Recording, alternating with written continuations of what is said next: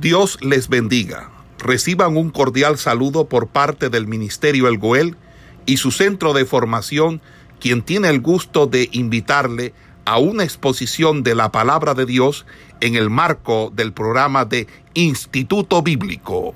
Pensando eh, esa primera parte del profeta Adías, estuvimos hablando de ese pecado que trata este profeta, eh, que es el pecado de la soberbia, ¿verdad? Entonces, eh, estuvimos diciendo que así nosotros no debemos pasar por alto esta, eh, este pecado, porque esta nación era una nación pequeña, ¿verdad? Edom. Estuvimos hablando que era descendiente de Saúl. Y a pesar que no era una ciudad rica, pero sí eh, habitaba en, una, en un lugar estratégico donde difícilmente los ejércitos eh, enemigos podían entrar por la posición geográfica donde estaba. Y eh, este, este pequeño pueblo eh, no solamente estaba ensordecido, sino que había, estaba enemistado con el pueblo de Israel.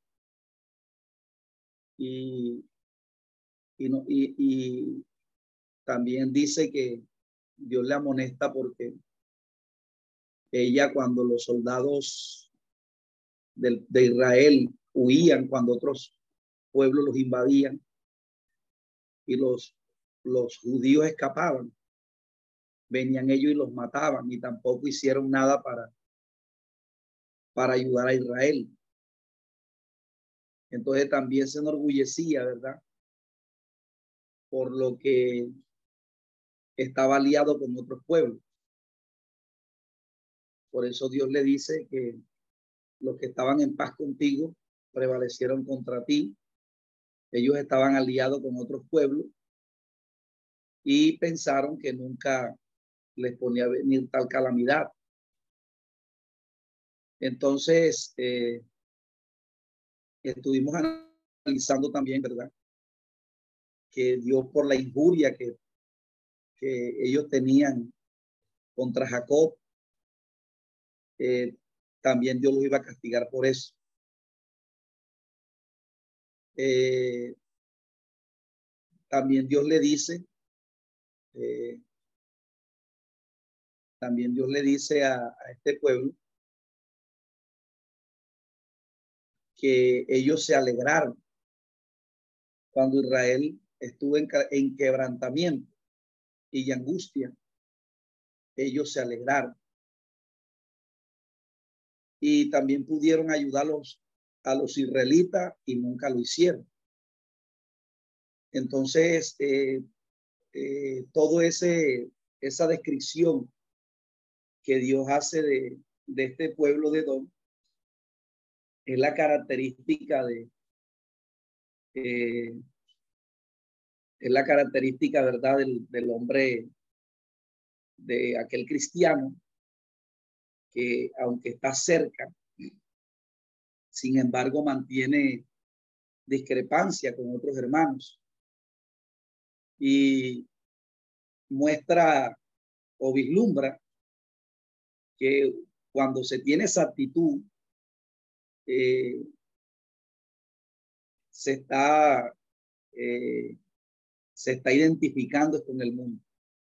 Entonces, por lo tanto, eh, habrá de Dios un juicio y un castigo para las personas que tengan esa actitud. Entonces, Dios le, va a, Dios le hará un juicio al mundo, porque estas profecías apuntan a la gran tribulación. Y Dios tiene ese momento preparado es para aquellas personas que no establezcan una alianza y una reconciliación con Jesucristo. Pero también este juicio se hará para aquellos que se identifiquen con esta, con Edom, ¿verdad? Porque es de vivo conocimiento que uno no entiende cómo personas que están en el cristianismo eh, tengan esta actitud con otros hermanos. Hay personas que se gozan cuando otro hermano se le pasa algo mal.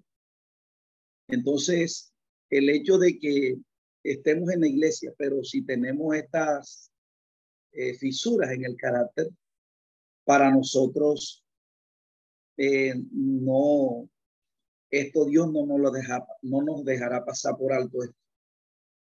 Por eso estuvimos hablando que Romanos capítulo 2 dice, tú que dices que no se adultar, hurtas.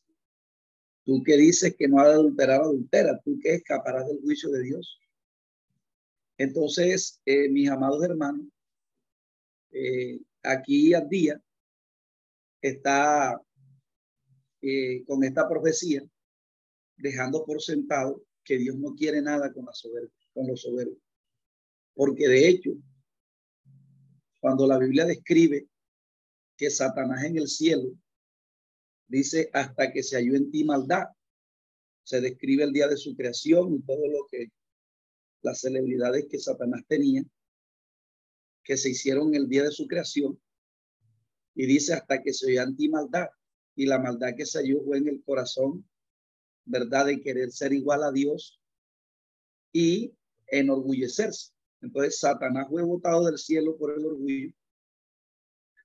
Entonces, el pueblo de Dios no puede pretender subir al cielo con esa, con esa fisura en el carácter. Por eso es que eh, Dios eh, amonesta a la nación para que se arrepienta. Entonces, eh, los capítulos, estuvimos diciendo que el capítulo 15, eso es lo que describen los primeros 14 versículos. Cuando usted lo lee, esos primeros 14 versículos, Dios le dice a, a ellos por qué los va a destruir, por la soberbia, eh, por la injuria al hermano. Eh, también le dice que no debiste haber entrado por la puerta de mi pueblo en el día de su quebrantamiento. Eh, eh, el versículo 14 dice, tampoco debiste haberte parado en la encrucijada para matar a los que de ellos escapasen, ni debiste haber entregado a los que quedaban en el día, a los que quedaban en el día de la angustia. Entonces, fíjese que hoy nosotros eh, tenemos una tiradera unos con otros y estamos esperando que el otro caiga para caerle. Y entonces Edom tenía esta característica con, con su hermano, eh, con sus hermanos israelitas, la, descendencia de Jacob, con la descendencia de Jacob, perdón, la descendencia de Saúl. Entonces, esos lazos familiares también vislumbran o muestran esa animalversión que había entre un pueblo y otro, o sea, siendo familia, cómo se aborrecían unos a otros. Entonces, eh, eh, eso muestra, ¿verdad? Eso muestra, eh, por eso Jesús dijo que, que unos a otros se aborrecerían y es la, la tendencia que, aunque esto también puede apuntar a, a, a, esa descendencia, ¿verdad? De, de, los árabes contra los israelitas, pero también está apuntando con, también eh, a nosotros espiritualmente. Por eso es que eh, nosotros eh, debemos cuidarnos de esto. El versículo 15 dice, porque cercano está el día de Jehová sobre todas las naciones como tú hiciste, será también contigo. Tu recompensa volverá sobre tu cabeza. De la manera que vosotros bebisteis En mi santo monte beberán continuamente todas las naciones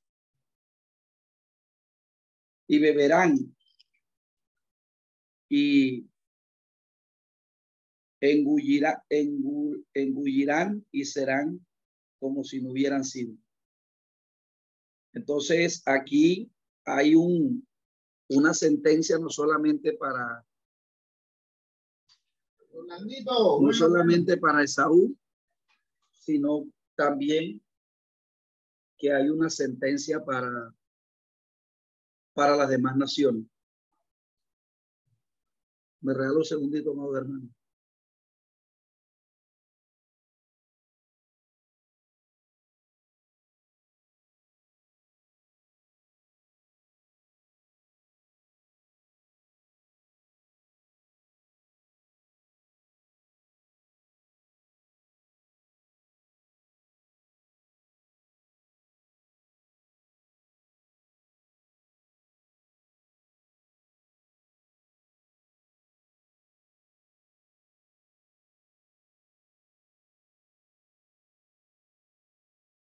Eh, eh, sabemos que la característica del orgullo es y del desprecio que hay sobre el pueblo de Dios es característico en el mundo. Entonces, eh, mm, Dios muestra en estos profetas el justo juicio de Dios sobre las naciones que se han tornado de alguna manera u otra en, en animalversión con el pueblo de Dios y que le han causado mucho daño. Hombres como Stanley, eh, hombres como, como, como los nazis, ¿verdad?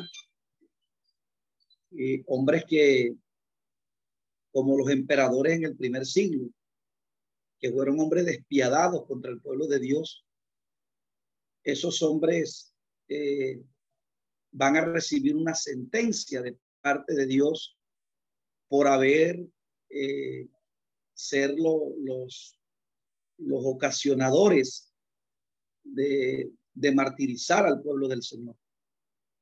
Entonces, eh, de alguna manera u otra, amado hermano, por eso estos profetas eh, muestran el juicio de Dios porque alguien dirá que, que es injusto Dios de castigar a pueblos, porque un Dios de amor, porque tiene que ejecutar y porque tiene que matar a aquellos que eh, a los del mundo, ¿verdad? Pero aquí vemos que la sentencia de Dios es la sentencia de Dios eh, que va a ser hacia, la, hacia las demás naciones es por causa de, de esa, es por causa de esa, de, de la injuria y de toda aquella característica contra su pueblo. Entonces, Dios hará juicio a su nación, a su pueblo, pero también Dios muestra que va a ser un juicio a las naciones y eso, eso fue característico en la historia. Nosotros vemos cómo Babilonia invadió Israel, pero eh, después los persas o los medopersas, ¿verdad? Del mando de Ciro, invadieron Babilonia. Y cómo este, lo que, lo que Dios utilizó para apresar a Israel y hacerles mucho daño, después también fueron sentenciados por otros pueblos. Luego en los versículos 17 al 20, dice, más en el monte de Sión habrá un remanente que se salve. Entonces, aquí Sión se refiere a Israel porque recuerde que Sión fue la expresión que, como la bautizó David, a Israel se le asocia con Sión. Y dice más, en el monte de Sión habrá un remanente que se salve. Entonces, mientras Edom será destruido completamente, es Sión, dice la escritura que va a haber un remanente que se salve y dice, y será santo. Y la casa de Jacob recuperará sus posesiones. La casa de Jacob será fuego y la casa de José será llama. Casa de Jacob y casa de José, ambas se refieren a la nación judía. Pero dice, y la casa de Saúl será estopa, y los quemarán y los consumirán. Ni aún resto quedará de la casa de Saúl, porque Jehová lo ha dicho y los del Neguet poseerán el monte de Saúl y lo desafela a los filisteos. Poseerán también los campos de Efraín y los campos de Samaria y Benjamín y Benjamín a Galat y los cautivos de este ejército de los hijos de Israel poseerán lo de los cananeos hasta Sereta y los cautivos de Jerusalén que están en Zafará serán las ciudades del Negev. Entonces, aquí lo que está vislumbrando el profeta es el triunfo del bien sobre el mal que expresa Apocalipsis. Entonces, no es como lo plantearon los, los no es como lo plantearon los, es, eh, eh, un grupo que se llamaron los se me escapa el nombre ahorita mismo, que fue lo que colocaron las tesis del, bien y el mal, donde ellos dicen que el bien y el mal deben consistir. Entonces no habrá mal, sino habrá bien. Entonces que el mal y el bien deben consistir. Pero aquí la Biblia lo que está mostrando es eh, cómo Israel, ¿verdad? O aquellos que se, que se apropien de la, del, de la, aquellos que se apropien o que de alguna manera u otra este, eh, se afiancen en Jesucristo, ellos terminarán triunfando. Entonces, eh, es lo que se vislumbra aquí de cómo Dios exterminará el mal porque hay gente que ha decidido escoger el mal y Dios los tiene que acabar. ¿Verdad? Eso es lo que expresa Juan 3:19 cuando dice que la condenación es porque la luz vino al mundo y los hombres amaron más las tinieblas que la luz. Entonces, aquí está mostrando, ¿verdad? Cómo hay ese triunfo de Dios sobre y que el pecado será ejecutado y será eliminado. Entonces, no solamente se está hablando de pecados sexuales ni nada de eso, también está hablando de, pecados del corazón. Entonces, eh, dice que en el monte de Sión habrá un, remanente que se salve. Entonces, eh, eso, eso, eso dice que, que las pruebas y las cargas entre el pueblo de Dios son temporales, es decir, que Dios al, a su pueblo le hace juicios temporales, pero que esos juicios acabarán en liberación y eso fue lo que Dios hizo cuando el pueblo de Israel fue entregado en manos de los de los caldeos, que son los mismos babilonios, por 70 años, y como Daniel se da cuenta, ¿verdad? Que el tiempo del castigo para los judíos había concluido y él comenzó a orar para que Israel fuera eh, sacado bajo el yugo de ese imperio. Entonces siempre Israel, Dios lo castiga por la soberbia de ellos. Y es lo que va a pasar en la gran tribulación, amados hermanos. Muchos cristianos se van a salvar en la gran tribulación precisamente por esto, porque mucha gente que está, eh, hay mucha gente, eh, recuerde que los fariseos eran soberbios, una característica de los, de los, de los fariseos era la soberbia que estaba en ellos. Y eso no les permitió eh, reconocer a Jesús. Por eso es que cuando usted revisa el capítulo 5 de Marco, eso impresiona porque la Biblia dice que un principal de la sinagoga este, cuando su hija estaba enferma, dice la escritura que vino donde Jesús y postrándose a sus pies, comenzó a rogarle. O sea, que un fariseo tuviera esa actitud, eso era algo sorprendente. Entonces, eh, fíjese que este fariseo, este hombre que, era un principal de una sinagoga, eh, se humilla ante Jesucristo y, y, la relevancia ahí de esos pasajes no solamente es la que Dios le haya levantado a la niña de la muerte, sino que esa familia pudo encontrarse con el Mesías, con Jesucristo. Entonces, siempre el, el, el antídoto de la soberbia es la humillación. Y es lo que, lo que en Dios, nosotros como pueblo de Dios, eh, debemos tener presente. Imagínense que, que un principal de la sinagoga se humillara a Jesús. Eso era algo espantoso para ese tiempo. Entonces, pero es la humillación la que siempre, la que Dios quiere y la que Dios anhela. Hoy la gente se enorgullece por todo. Algunos se enorgullecen por los éxitos que tienen, otros porque de pronto creen que son más santos que otros. Amado hermano, el orgullo debe ser algo que debe ser estirpado de nuestros corazones. Mire, porque le digo algo, a mucha gente le tocará ir a la gran tribulación por causa del orgullo. Allá serán salvados. Pero el propósito de Dios no es eso. El propósito de Dios es que nosotros nos vayamos en el arrebatamiento, ¿verdad? Y que seamos partícipes de la iglesia, porque los del arrebatamiento no son iglesia, los del arrebatamiento son los convidados, son los invitados, y Dios quiere que hagamos parte de su pueblo. Por lo tanto, nosotros no debemos permitir por ningún modo que nuestro corazón se, eh, se enorgullezca entonces, finalmente, en el verso 21 de este capítulo, eh,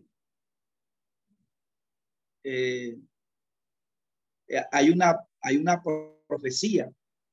Por eso es que estos, estos profetas son importantes y en los cuales se inspiran los escritores del Nuevo Testamento. Fíjese que, que, por ejemplo, Jesús siempre citó a estos profetas esto, esto, es lo que se, esto es lo que habló el profeta Joel. Esto es lo que, entonces, esto es lo que habló el profeta Jonás. Esto es lo que habló el profeta, esto fue lo que dijo David. Entonces, el género profético, o lo que se conoce como el Nevín en el Antiguo Testamento, entonces, Nevín, que es el término para profeta, que Tubín, que son los manuscritos, los, los sapienciales, salmos. Entonces, el Nevín, Jesús dijo a los discípulos, esto es lo que esto es lo que cuando resucitó entre los muertos, cuando los discípulos dijo, esto es lo que se cumplió de mí. Esto, esto que Jesús le dice en, cuando lo vieron resucitado, Así está escrito y así bueno necesario que el Cristo resucitase y se levantase entre los muertos. Entonces, esto es lo que habló de mí Moisés, los profetas y los salmos. Entonces, por eso los escritores neotestamentarios o los del Nuevo Testamento son, eh, es característico de los nuevos, inspirarse en los profetas antiguos. ¿Por qué? Porque ellos ven aquí el cumplimiento de estas profecías. Es decir, recuerde que la gracia eh, no solamente tiene profecías eh, de las que ya se cumplieron en el caso de Cristo, sino que apuntan a la restauración de Israel eh, que será librada por el Señor en, el milenio o que, o que Cristo vendrá a buscar gran tribulación. Entonces, eh, salvadores vienen al monte de Sión. El verso 21 dice, y subirán salvadores al monte de Sión para jugar el monte de Saúl, y el reino será de Jehová. Ustedes fíjense que Esaú representa la soberbia, Satanás, y el reino de Jehová representa la humildad. Y subirán salvadores al monte de Sión para jugar al monte de Saúl. Y el reino será solo de Jehová. Fíjese que es una profecía que introduce lo mismo que Daniel. Daniel ve en el capítulo 7 cómo eh, los hombres soberbios que ahora están reinando, ese reino se les va a acabar. Mire que todos los emperadores fueron hombres orgullosos. Y pero ellos ese reino tiene ese reino es ese reino tiene un fin. Entonces se subirán eh, salvadores al monte de Sión. Entonces eh, eh, dice que Edom será completamente destruida, ¿verdad? Es decir, la extirpación del pecado. Como Dios barrerá con el pecado y el reino solo será de Jehová. Entonces ya estos, recuerde que el término reino en griego es basilea y significa gobierno político. Alguien me decía, no, pero ¿cómo el, gobierno de Dios va, cómo el reino de Dios va a ser en este mundo? Si la Biblia dice que el gobierno de Dios no es, carne ni, no es comida ni bebida. Eh, alguien me decía sí, pero, pero fíjese que la Biblia sí habla de un reino de Cristo sobre la tierra. Es más, por eso dice la Biblia que en la parucía, que es la segunda venida, la segunda venida, dice la escritura que todo ojo le verá. Y por eso el mensaje de ellos es arrepentido y convertido porque el reino de los cielos ha acercado. Entonces el reino de Cristo se establecerá en esta tierra. Dice la Biblia por mil años. Entonces, Dios sí tiene un gobierno aquí. Lo que es que cuando la Biblia hace referencia a que mi reino no es de este mundo, el pasaje que me citaba él, estaba haciendo referencia a que Dios no está interesado en lo que está interesado el hombre carnal. El hombre carnal está interesado en el dinero, en el poder, pero Cristo está interesado es en alcanzar, ¿verdad? Eh, esa meta que es vencer el pecado. Yo creo que esa debe ser la meta nuestra. La meta nuestra es vencer el pecado. O sea, de que nosotros podamos ser partícipes en el arrebatamiento. Cuando dice la escritura, oh muerte, ¿dónde está tu aguijón? O sepulcro, tu victoria ya que no pudiste detener al Rey de la Gloria. Entonces, de que nuestra naturaleza pueda ser partícipe de esa transformación que se da previo al arrebatamiento de la iglesia, porque sorbide la muerte en victoria significa que nuestra naturaleza temporal va a ser transformada por una naturaleza eterna. Entonces, la gente, uno como cristiano, nuestra meta debe ser el interés en que nosotros podamos ser partícipes de esa, de esta, de este cambio de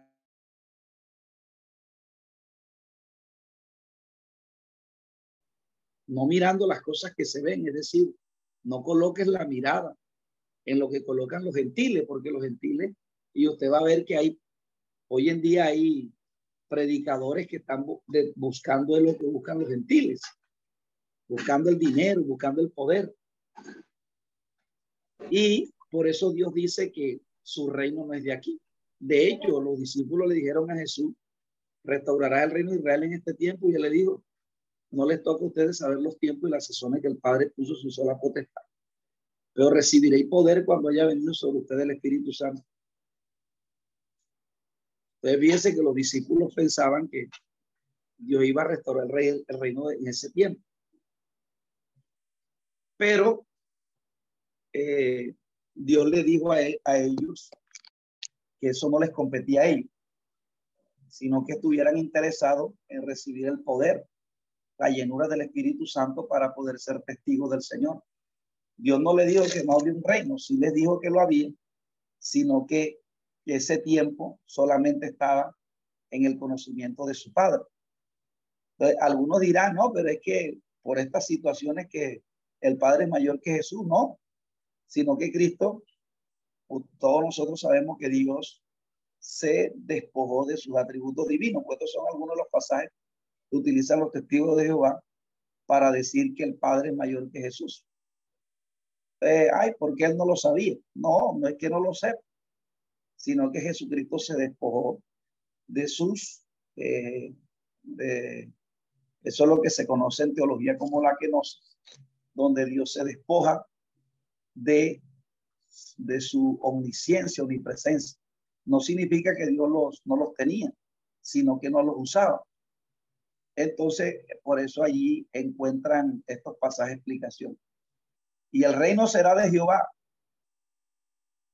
Eh, entonces, este profeta termina con esta nota bien alta.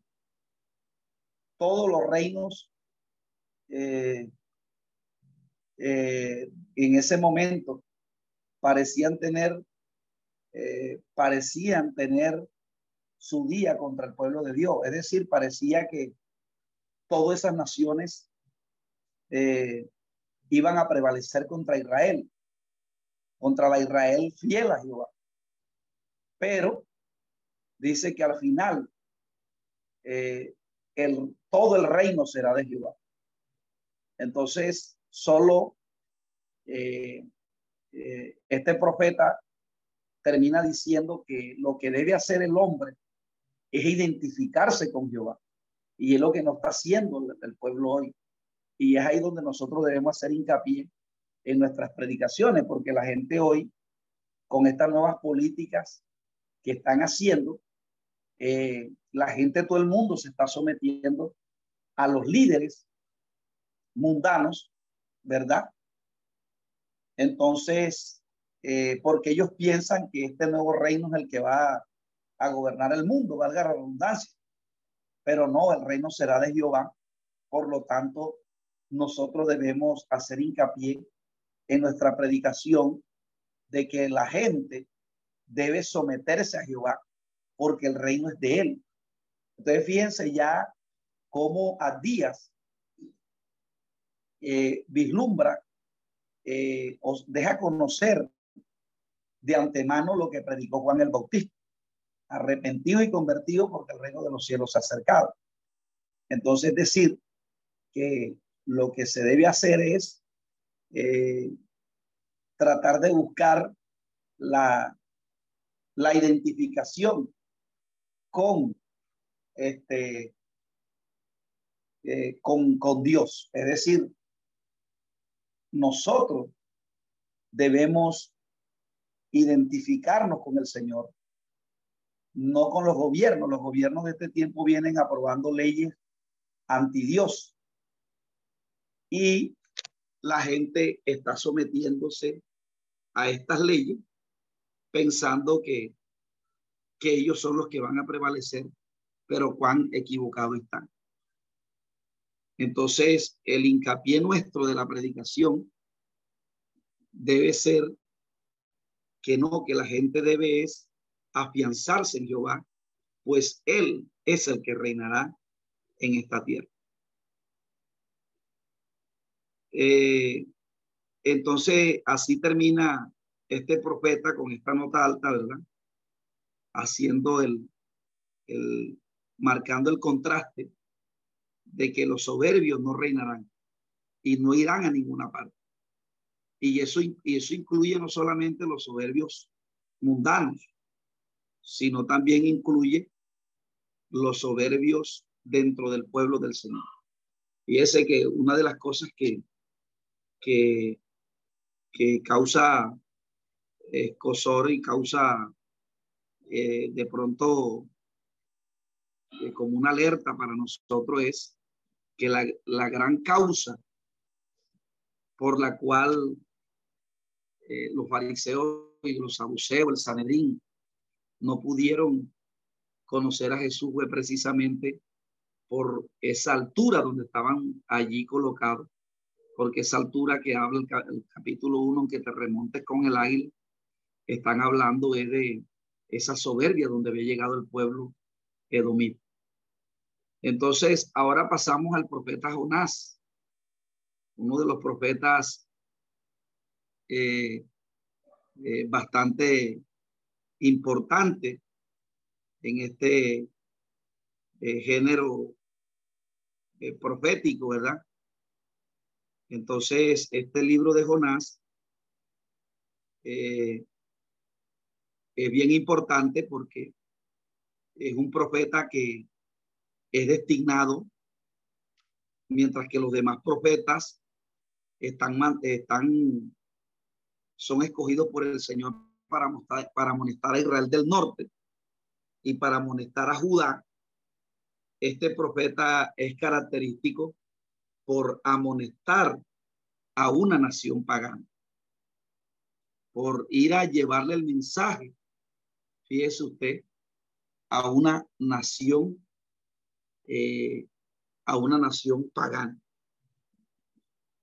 Entonces dice que este libro fue escrito aproximadamente en el 793-753 antes de Cristo. El libro de Segunda de Reyes 4:25 hace eh, referencia a este profeta Jonás.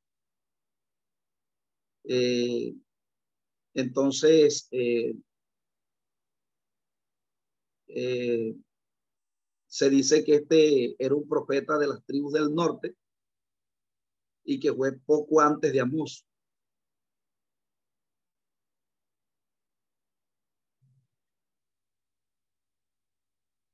Entonces, eh, eh, este profeta lo, lo, cita, lo cita Jesucristo, ¿verdad? En sus predicaciones. Entonces se dice que este profeta eh, profetizó en Israel del Norte según Segunda de Reyes 14, 25, cuando estuvimos haciendo ahorita análisis de eso, allá se mención de este profeta Jonás. Entonces, Jonás eh, fue enviado a predicar a los asirios. Entonces recuerde que Nínive, el, imperio que eh, estaba resurgiendo para ese tiempo y que había tomado fuerza y poder eran los asirios.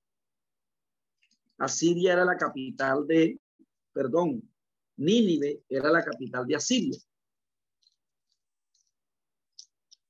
Entonces, eh, para este tiempo, eran los, eran los asirios quienes gobernaban políticamente.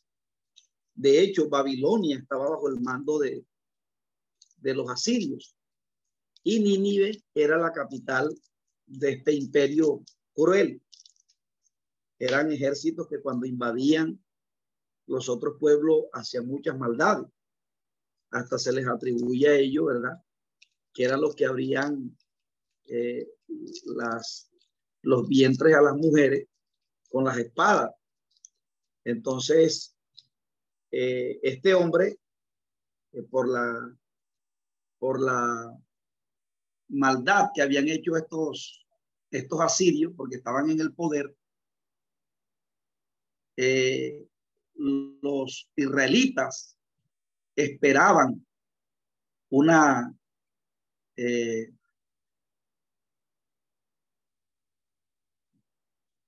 esperaban una sentencia de Jehová para, para este pueblo. Ellos esperaban que Dios hiciera un juicio contra este pueblo eh, pagano y malo. Algunos, algunos eh, han sugerido que este, que este libro eh, es únicamente histórico y que no tiene repercusiones en este tiempo. Pero nosotros todos sabemos que es un libro inspirado. Es un libro bastante inspirado y muestra o vislumbra, ¿verdad? Que así como Jonás llamó al arrepentimiento a una nación que no conocía a Jehová, así no, nosotros con el mensaje debemos amonestar aún la maldad de aquellos que no conocen al Señor. Entonces, este hombre es llamado para predicarle esta nación y dio aquí muestra con enviar a Jonás a predicar a Nínive, está mostrando el amor porque siempre Dios, para poder hacer un juicio, tiene que enviar, eh, eh, siempre Dios envía un, un, como un salvavidas, ¿verdad? Y ese salvavidas que envió Dios a Nínive, precisamente por la por el pecado. Fíjese que en el tiempo de Noé, Dios envió a Noé y el arca. En los tiempos de de de también fueron enviados unos hombres allí. Entonces, eh, Dios viene vislumbrando lo que va a decir, eh, lo que entiende Juan cuando dice que de tal manera amó Dios al mundo que dio a su Hijo unigénito. Entonces, así como Dios dio a su Hijo Jesucristo con el propósito que el hombre se salve, así los profetas fungían como salvadores con su mensaje. Porque es que el mensaje que nosotros predicamos es un mensaje que emite salvación, por lo cual se vuelve importante y es un mensaje que debe ser colocado en los escenarios y en la cúspide. ¿Por qué? Porque es un mensaje que salva. Entonces, eh, por eso la responsabilidad del profeta, porque si el hombre de Dios no predicaba, entonces ahí había un juicio, porque toda persona que se condena, Dios le hará un juicio y le mostrará los cargos porque esa persona debe ser ejecutada y eliminada. Entonces los profetas y los predicadores juegan un papel importante en, en, el, en el género profético porque se vislumbra o se deja conocer es la, el propósito que tiene el profeta, que es salvar vidas. Por ejemplo, el, a Isaías se le, a Isaías y Ezequiel se, le, se les trata de decir como los atalayas, los que están, eh, los que están en una cúspide informando, advirtiendo del problema o, o la muerte que asedia. Entonces, fíjense, por ejemplo, Jesús, Jesús ungió como un profeta, como alguien que advertía a la nación porque les quería evitar la tragedia de Tito que sucedió 70 años después. Entonces, el, es característico del profeta eh, llamar al arrepentimiento y advertir a la nación, no importa si es del pueblo de Dios, no importa si es mundano. Aquí en este caso el profeta es designado por Dios a de entregar una palabra a estos ninivitas. Entonces nosotros todos sabemos el, la actitud que tuvo el profeta delante del Señor. Y es característico, es muy bastante importante este profeta, porque es uno de los que en la Biblia eh, desobedece a Dios y lo desafía, no queriendo ir allá precisamente porque tenía un resentimiento en su corazón, ¿verdad? Tenía una molestia en el corazón porque como ellos habían hecho mucho daño al pueblo de Dios, él esperaba era un juicio, pero Dios le envía su misericordia. Y a veces nosotros, cuando alguien nos hace daño, nosotros como queremos esperar que esa persona le venga un juicio. Pero lo tremendo y lo, lo que sorprende en este camino es el gran amor del Señor que a veces uno espera que alguien sea ejecutado y Dios le dice, no, llévale mi, llévale mi mensaje. Y como cuando obedecemos como Boná, podemos ver, ¿verdad? Cómo esas personas tienen una actitud delante de Dios distinta y, y son, este, son salvaguardados por el Señor. Uno espera que las personas que le han hecho daño a uno, Dios les emita un juicio. Pero Dios siempre nos quiere enseñar su misericordia. Que así como Él tuvo compasión con nosotros, nosotros debemos tenerla con los demás. Y fíjense que Dios le envió profetas a Israel como se la vio a Nínive. ¿Cuál fue la diferencia? Que Nínive se arrepintió y los israelitas no se arrepintieron. Entonces, eh, cuando el profeta es, Dios lo levanta. Y dependiendo la actitud de las personas frente al profeta, eso determina su salvación o determina su condenación. Entonces, vamos a orar, amados hermanos, son las seis de la tarde. Damos gracias a Dios por habernos permitido en esta tarde llevar a cabo esta clase. Padre, te alabamos, te bendecimos, te damos toda la gloria, la honra y la alabanza a ti. Delante de tu presencia colocamos esta clase. Dios mío, mira los temas que hemos, estamos aquí tratando. Dios mío, Señor, oramos para que seas tú, Dios mío, bendiciendo a este pueblo, a este a estos hombres y mujeres que apartan este espacio para escuchar tu palabra, para ser enseñados por ti, Dios mío. Te pido que les bendigas en gran manera y que tú les recompenses de una manera especial. Te doy las gracias en el nombre de Cristo Jesús. Amén y amén. Bueno, mis amados hermanos, que el Señor Jesucristo me les bendiga y que Dios les Esperamos que este estudio haya sido de bendición para su vida y ministerio. A Dios sea la gloria. Este es el Ministerio El Goel, vidas transformadas para cumplir el propósito de Dios.